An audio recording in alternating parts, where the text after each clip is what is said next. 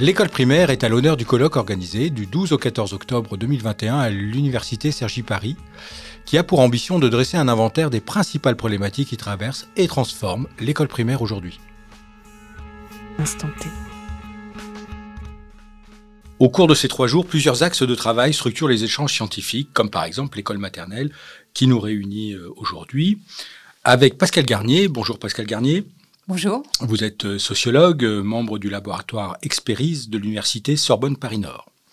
Alors avec vous, on, va aborder cette question de l'école maternelle et de ses transformations, de ses mutations. Peut-être pour commencer, une question assez générale sur les singularités, alors euh, je ne sais pas si on a des représentations qu'on projette sur l'école maternelle, quelles peuvent être ces singularités de cette école au regard de l'école élémentaire, mais aussi, et peut-être d'abord, auprès de, de ce secteur de la petite enfance, et en se demandant, in fine, est-ce qu'elle en fait encore partie de ce monde de la petite enfance? Pascal Garnier. Oui, euh, merci de votre question. Euh, les singularités de l'école maternelle. Alors, c'est vraiment euh, une chose qu'il faut réinscrire dans l'histoire. Je pense il y a une difficulté, je dirais de manière croissante, c'est de penser qu'elle est maternelle et pas seulement école, cette école maternelle. C'est-à-dire qu'il y, il y aurait encore des spécificités euh, de l'école de l'école maternelle qui serait, qui la distinguerait, je dirais, d'une école au sens ordinaire du mot, alors que donc ça c'est une revendication historique hein, de pas penser l'école maternelle comme une école au sens ordinaire du mot. Je reprends là les termes mot pour mot d'une inspectrice générale qui s'appelait euh, Pauline Kergomar, euh, figure, euh, je dirais, fondamentale de, de, la Troisième République et du début du XXe siècle, qui justement voulait que l'école maternelle soit une école, ben, justement pas au sens ordinaire du mot école, et elle parlait euh, précisément d'éducation maternelle dans l'école. Donc voilà, il y avait vraiment ce souci très très fort euh, à partir de, la fin 19e, on va dire jusqu'aux années 70, d'une école maternelle spécifique et qui a été portée, ça c'est très important historiquement, par un corps d'inspection spécifique par des inspectrices générales spécifiques à l'école maternelle, par des inspectrices départementales spécifiques à l'école maternelle. Et donc, il y avait cette spécificité aussi qui tenait de son organisation et pas simplement, je dirais, de ce que sont, sont censés y faire. Alors, euh, cette configuration historique s'est défaite à partir des années 70 quand on a, euh, on va dire, liquidé, euh, j'aime bien le mot liquidé parce que c'est quelque chose de très fort et très euh, comment dire, violent aussi, liquidé. Euh, on a liquidé cette inspection particulière à l'école maternelle et qu'on en a fait des inspections communes. avec l'école élémentaire. Avec l'école élémentaire, avec l'idée aussi que euh, il fallait que par là, on, améliorait la continuité entre école maternelle et école élémentaire. Et donc cette euh, cette liquidation, eh bien, elle a, euh, d'un point de vue organisationnel, défait, on va dire, la spécificité de l'école maternelle jusqu'aux années 70 aussi. Une des spécificités, et je m'en plaindrai pas, c'était qu'elle était uniquement, les enseignantes étaient uniquement des femmes jusqu'aux années 70. Donc euh, voilà, euh, là, je trouve que c'est très bien justement que et le, terme même maternel pourrait euh, susciter d'autres d'autres commentaires. Hein. Est-ce qu'il est encore d'actualité Voilà. Donc spécificité de l'école maternelle, oui, parce que elle a une histoire, un corps particulier d'inspectrice qui, qui l'a développé, et en même temps je dirais que toutes les, tout le courant, euh, toutes les transformations, l'évolution à partir des années, on va dire 70, mais plus exactement 80, parce que c'est pas quelque chose de ponctuel où on passe d'un régime à l'autre. On parle, c'est vraiment à chaque fois enchevêtré. Les, il y a une superposition et c'est pas comme ça un jugement brusque. Mais globalement, à partir des années 70-80, eh bien, se met en place une école maternelle qui est de moins en moins entre guillemets maternelle, mais de plus en plus école. C'est ce que j'ai appelé un processus de scolarisation qui a pour moi trois trois volets. Le volet euh, curriculum, c'est-à-dire programme, un programme qui s'aligne de plus en plus sur le contenu de l'école élémentaire. Avec les évaluations qui vont avec. Alors le deuxième, euh, le, deuxième, voilà, deuxième volet, c'est le volet des évaluations, et un troisième volet qui est le plan organisationnel, c'est-à-dire euh, ce, que parlé, ce dont j'ai parlé, c'est-à-dire la liquidation d'une inspection particulière. Il ne faut pas dire qu'il n'y a plus du tout d'inspection. Là, j'entends des collègues qui me diraient, mais oui, dans chaque département, il y a un, référent école maternelle, un inspecteur école maternelle. D'accord, mais ça n'a plus rien à voir avec l'organisation précédente. Avec l'organisation précédente. Euh, donc voilà, trois volets, l'évaluation, le programme curriculum, les modèles aussi de référence psychologique, etc. Tout ça qui font euh, que l'école maternelle est de moins en moins maternelle, plus en plus école avec l'idée quand même qu'en 2015, euh, on a, comment dire, même, il faudrait même parler de 2013, avec un, changement de gouvernement, il y a eu cette idée qu'il fallait redonner une spécificité à l'école maternelle. Et par exemple, c'est à ce moment-là qu'on a euh, remis l'école maternelle comme un cycle entier.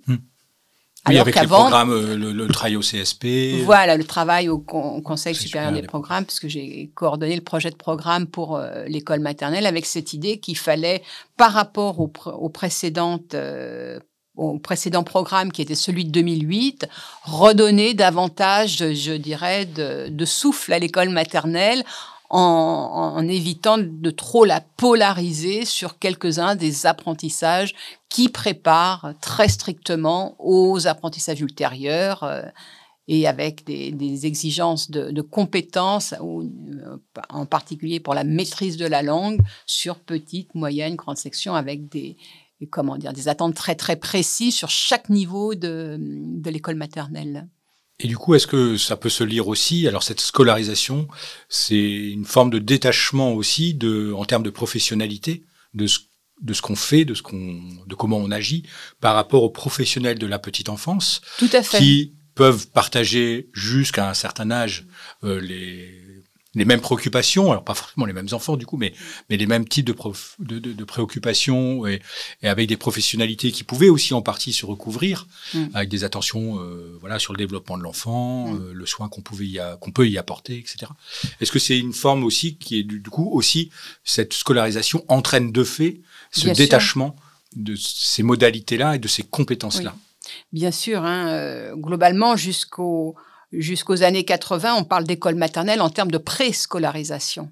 Et à partir des années 80, c'est vraiment une scolarisation. C'est une école à part entière, une école de plein exercice, une école de plein droit. Avec son directeur ou sa directrice d'école? Euh, bah Ça, ça a toujours été la directrice d'école maternelle. Euh, et donc, effectivement, ça crée une rupture très, très forte avec les structures euh, précédentes. Hein. Et en particulier, l'idée d'une professionnalité enseignante avec la mise en place des UFM, etc. Et donc, l'idée, c'est que la petite enfance maintenant, c'est pas du tout l'école maternelle, c'est les 0-3 ans. Alors qu'au niveau international, euh, globalement, la petite enfance, c'est euh, jusqu'à 6 ans, et puis même pour l'UNESCO, c'est jusqu'à 8 ans.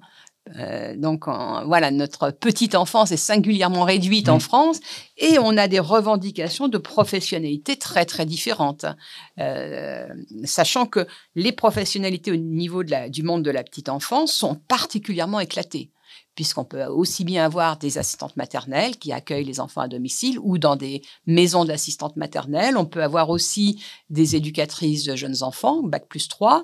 On a aussi maintenant des, euh, auxiliaires de périculture et on a un nouveau, on va dire, des personnels à partir des années 90 qui ont le CAP petite enfance, qui est devenu maintenant le CAP accompagnement éducatif petite enfance, qui peuvent à la fois se retrouver dans des écoles maternelles comme ADSEM, agents territoriaux spécialisés des écoles maternelles, ou, dans les crèches comme euh, accompagnement, accompagnant éducatif.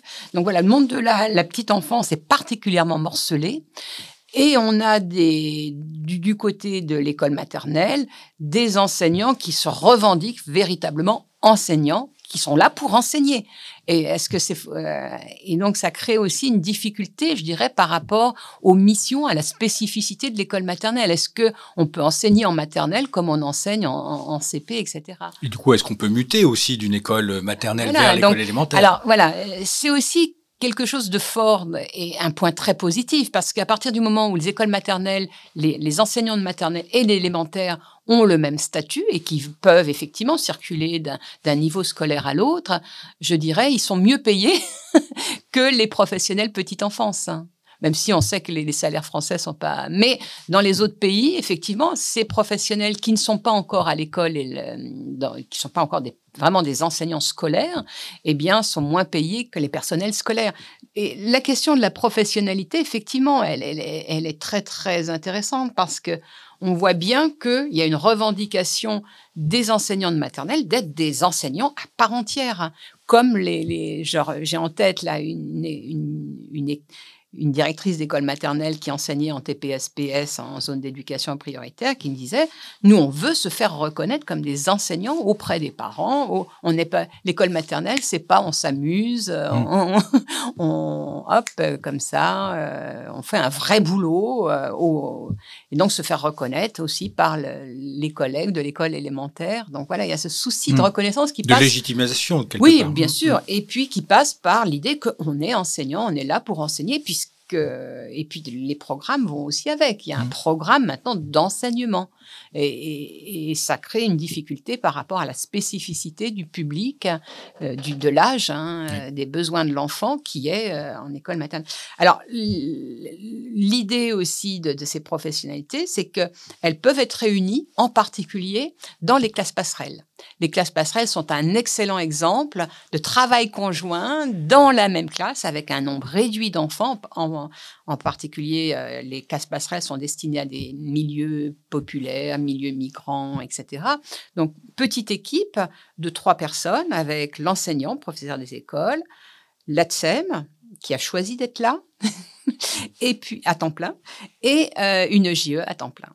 C'est ce qu'on a observé dans une recherche qu'on a faite, une recherche collective, où on a été justement comparé ce que vivaient des enfants en TPS, PS, enfin toute petite mmh. section, petite section, en classe passerelle, en crèche, puisque les enfants peuvent être accueillis en grande section de crèche de 2 à 3 ans, et puis dans un jardin maternel qui accueille que les enfants de 2-3 ans.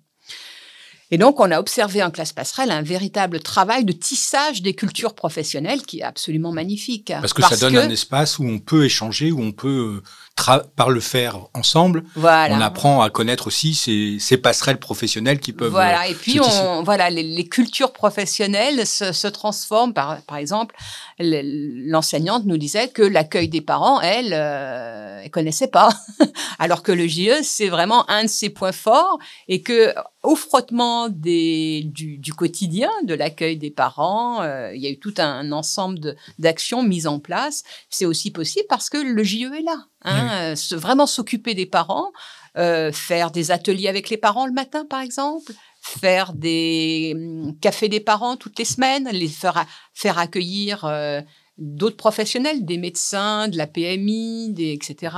Faire vraiment un, vivre le, collectif de parents dans une classe passerelle, ça demande du temps. Et, ça, je dirais, un enseignant tout seul peut pas le faire. Et du coup, qu'est-ce qui est nécessaire ou qu'est-ce qui Qu'est-ce qui conditionne la mise en place de ces classes passerelles? L'argent. Euh, Tout simplement, l'argent. Parce que j'imagine que c'est des expériences ou c'est en tout cas des, des, dispositifs qui, mais qui sont pas non plus euh, généralisés ou. Voilà, c'est vraiment. Est-ce que euh, c'est généralisable? C'est sans doute possible, mais du coup, à quelles conditions? Alors, en dehors du coût. Hein, Alors, voilà, bah, il y a effectivement un coût, puisque c'est les municipalités qui prennent en charge le salaire de non seulement de l'ATSEM, comme dans une mmh, école mmh. maternelle, euh, et euh, l'éducateur et, l'éducatrice ou l'édu, enfin il y a beaucoup plus de femmes, mmh, l'éducatrice de jeunes enfants. Hein. Donc voilà, ça représente un coût. Ça représente aussi quelque chose de fort parce que euh, il faut limiter le nombre d'enfants si on veut que. Et donc, on, on, là, on rejoint un ratio entre le nombre d'adultes et le nombre d'enfants qui est proche de celui des crèches. Oui, oui, mais pas celui de l'école maternelle. Eh, eh, absolument pas. Hein, mm. euh, voilà. Et puis, ce, qui est très important, c'est que c'est, entre guillemets, des classes de TPS pures. Hein. C'est-à-dire que c'est pas mélangé avec euh, des enfants où en général, statistiquement, on mélange des TPS avec des, tout petits, des, tout, des tout petits avec des petits, la mm. petite section. En général, statistiquement, on a huit enfants euh, en moyenne nationale. Hein, les derniers chiffres, c'était à peu près 8 enfants de TPS, de tout petits, de moins de 3 ans, avec 16 enfants. Hmm. Dans ces classes. euh, et donc, ils sont minoritaires. Et, et s'ils sont minoritaires, eh ben, ils suivent le rythme euh, Des plus grands. des plus grands et c'est pas du tout adapté. Les exigences sont pas du tout adaptées. Enfin, globalement, hein, même si l'enseignante essaye de faire attention de ne pas donner la même chose, etc. Mais globalement, le rythme qui s'impose, c'est le rythme, euh, etc. Donc voilà, c'est aussi l'intérêt de, de ces classes passerelles, c'est que c'est vraiment spécifique à cette tranche d'âge des 2-3 ans. Et, et ça permet aussi de développer tout le travail avec les parents, tout le travail avec les enfants, de manière euh, et que je dirais la forme scolaire, hein, elle va, elle va se tisser tout au long de la, la- comment dire, tout au long de l'année, et pas, c'est pas simplement, hop, c'est la rentrée, les enfants, vous, espace de regroupement, tous les enfants, non, ça se passe pas comme ça. Et du coup, quelle serait Le cette... collectif d'enfants, le collectif d'enfants se va se construire progressivement et pas parce que c'est le moment de s'asseoir et de. Et que du coup, la- la- l'autonomie est déjà incorporée, est déjà là. Voilà, il y, a des- il y a tout un travail effectivement sur l'autonomie, mais plus encore, je trouve que c'est encore plus important, c'est les relations entre enfants. La question de la coopération, de respecter l'autre, euh, de travailler, enfin, je, dirais pas travailler avec l'autre parce qu'il n'y a pas de travail, euh, justement, mais euh, voilà, de faire véritablement vivre le groupe et que euh, ça, ce qu'on a vu aussi, c'est que les, enfants qui sont très isolés au début de l'année, eh bien, progressivement, bah, ils s'ouvrent, ils parlent, etc. Ce qui se passe pas dans la, la classe, dans l'autre classe de TPSPS qu'on avait observé. On a des enfants à la fin de l'année qui sont toujours seuls dans leur coin, qui parlent pas, etc. Et du coup, est-ce que l'école maternelle euh, telle qu'elle est ou quelle pourrait devenir, alors je ne Oui. sais pas si c'est juste des, des vœux pieux ou, ou des souhaits formulés comme ça, mais ce serait d'abord une école qui serait attentive euh, aux enfants et que c'est à partir de là que euh, les professionnels, les choses s'organiseraient et non pas une, une organisation vue par les adultes pour Oui. les adultes. Oui. Je dis pas dans un confort particulier, mais en tout cas selon des normes qui sont fixées par les, les adultes. Voilà, est-ce que du coup, alors je sais pas comment ça pourrait euh, Oui. se, se, se développer, mais est-ce Il y a trois ans de maternelle, hein, donc euh, ou trois, quatre ans même avec, Avec les TPS. toutes hein, donc voilà, il faut, faut vraiment penser quelque chose de très, de très fluide en fonction, je dirais, du, du groupe d'enfants et, et de sa singu- et la, de la singularité de, de, de chacun des enfants. Et il n'y a pas de. C'est pour ça que c'est très compliqué d'être à l'école maternelle parce que justement, rien au départ n'est acquis. Les, les enfants sont pas des élèves. Voilà. Ils n'arrivent pas avec, euh, sauf bien sûr dans certaines familles, mais Dans ça on milieux. le sait, hein, Mm. dans certains milieux. Moi, euh, je vois bien des, des- des élèves en, en petite section bah, qui ont déjà fait tout le programme de maternelle. Ils ont, euh, euh, oui, oui, ils pourraient passer en CP parce que euh, ils comptent jusqu'à, etc. Ils sont capables de dénombrer, ils racontent des histoires, ils construisent des, des, des- des phrases syntaxiquement correctes, ils ont une curiosité intellectuelle, etc. Et je veux dire, qu'est-ce que va leur apporter l'école maternelle trois ans? Rien. Si ce n'est justement, euh, pour certains, ça serait justement cette, cette capacité à aider l'autre, à, et, et ça, par exemple, ce qu'on a observé en Norvège, le- les classes d'âge mélangées sont extrêmement intéressantes de ce point de vue-là. C'est-à-dire de ne pas coup, avoir... il y a une diversité dont on tient compte Voilà. et qui euh, est un peu à l'organisation de, de, ce, de cet espace, de Oui. ce temps. De... Oui, C'est-à-dire que voilà, c'est de favoriser les inter- j'y reviens encore, hein, de favoriser les interactions entre enfants et de faire vivre une vie démocratique à l'école. C'est vraiment ça le, le projet de la, en particulier par exemple de la Norvège, hein, et pas de dire effectivement j'ai un groupe mélangé, mais là il faut qu'absolument que les petits fassent ça, que les moyens fassent ça, et que les- voilà, c'est dans les expériences de vie que va que l'enseignant va introduire, je dirais, les apprentissages euh, qui- qu'il a en tête. hein. Mais qui sont pas justement dans la tête des enfants et que les enfants s'approprient pas si on leur dit voilà aujourd'hui euh, allez hop maintenant c'est les ateliers tu fais ci tu fais ça tu fais ça et euh, voilà ça c'est ça passe pas du tout euh, comme ça dans la tête des enfants Merci Pascal Garnier. merci à vous Une émission produite par Cadécole, animée par Régis Guillon. Au montage et au mixage, Sébastien Boudin. Merci à SL Technologies Lyon. Retrouvez toutes les informations sur le site de Cadécole.